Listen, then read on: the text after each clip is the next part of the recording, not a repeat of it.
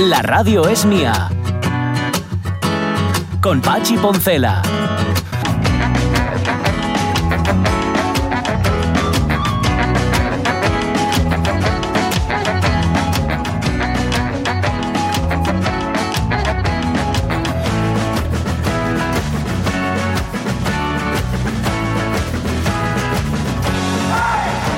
Las 12 menos 10 de la mañana y os preguntaréis qué estabais haciendo, chavalas, chavales de la radio mía, que no entrabais en antena. Bueno, pues estábamos guardando en nuestra mente y en nuestro corazón las palabras del candidato a la presidencia del Principado, Adrián Barbón, y os dábamos tiempo también, poniendo además música muy y muy asturiana, eh, a que hicierais lo mismo, a que reflexionarais un poco sobre las palabras del candidato, del único candidato a la presidencia del Principado. Mm, no os liéis, aquí estamos hablando de las elecciones anteriores, ¿eh? de las elecciones autonómicas, por si alguien piensa que esto tiene que ver con las elecciones del domingo que viene. No, no estamos hablando de otra cosa. Era el discurso de investidura que sabéis, al que sabéis sigue eh, una votación.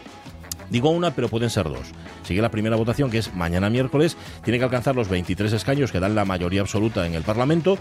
19 tiene el Partido Socialista, acordaos, 3 convocatoria para Asturias, Izquierda Unida y la diputada de Podemos, Covadonga Tome, que va a ser decisiva en este caso. Si el miércoles, es decir, mañana, Barbón no sale elegido, la votación ya se repetiría el próximo viernes.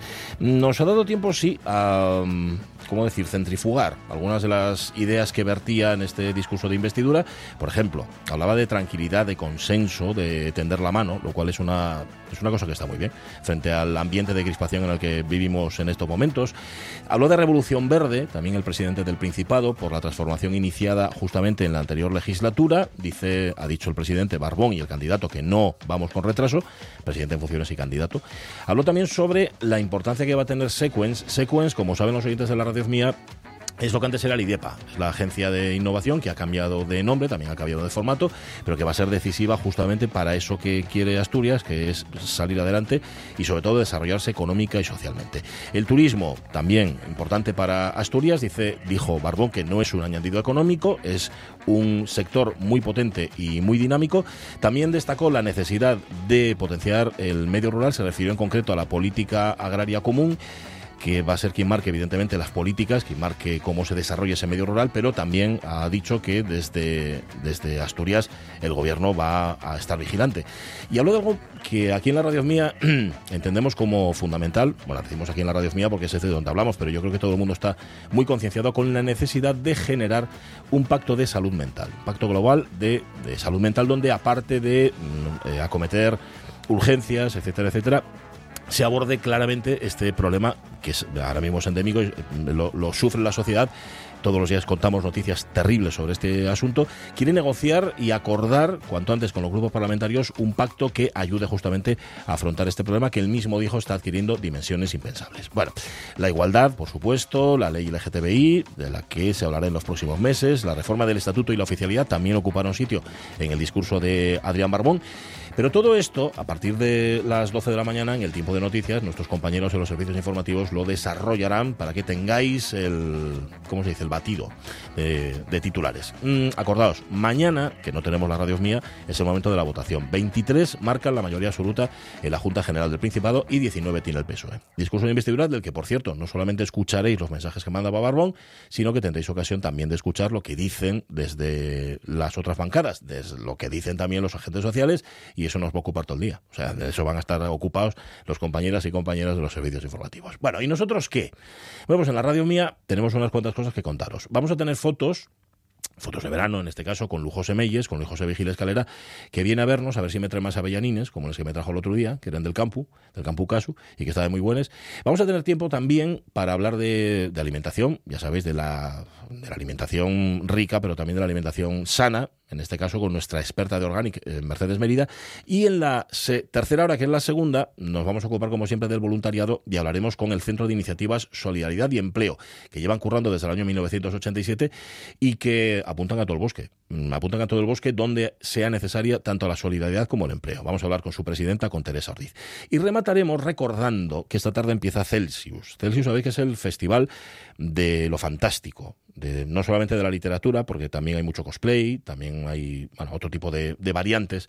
Me imagino que Lu, tengo que preguntarle, le preguntamos el viernes, a ver si nuestra Lu, la mitad de Lu al Lu, Lu Menéndez, nuestra experta en juegos, también está en, allí en Celsius, porque me pega todo, ¿eh? Que sea carne de Celsius. Bueno, pues se presenta uno de los. Se presenta el segundo libro de las crónicas de Avisan de Daniel Sierra. Daniel Sierra ya estuvo con nosotros presentando la primera parte y ahora se, se lanza con la segunda, que es Los hijos del grifo. Cuando decimos el grifo, no nos referimos a lo que estáis pensando, a eso que se abre de manera regular, algunos menos de lo que deberían en verano, sino que hablamos de esa criatura mitológica. Bueno, pues nos va a hablar Daniel Sierra de ese libro en el último tramo del programa. Tendremos revista de presa, tendremos tiempo también para, para la música. Vamos a recordar a Jane Birkin, que se nos fue con 76 años. Y también os, os estamos preguntando por cosas mm, que, que están muy cerca de nosotros, que son los edificios feos. Hoy os preguntamos justamente por eso, por construcciones que oye qué cosa más fea, chico. ¿no? Mamá, no quiero estar aquí. Que me ha puesto con el feo.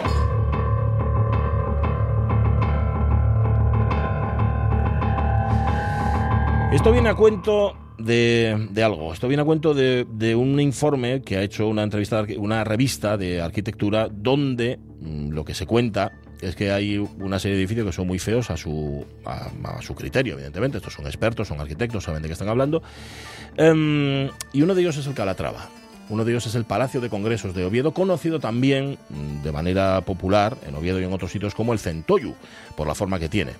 La sabiduría popular es realmente sabia y es ingeniosa, ¿verdad que sí? Lo mismo que el, el elogio del horizonte fue el váter de King Kong, pues a, al Calatrava lo llaman el Centoyu. Y os preguntamos por edificios no solamente feos, edificios que no peguen con el entorno, o que se peguen más bien con el entorno, edificios que no sean útiles, edificios que sea un asco verlos. Dice Lockhart que él tiene dos que recuerda ahora mismo. Uno es la torre de televisión Ciscop, esa no la vi, eh, el que haya ido a Praga la habrá visto y si no la buscáis, tengo que buscarla porque no la vi, pero si tú lo dices, Loja, tiene que ser un horror.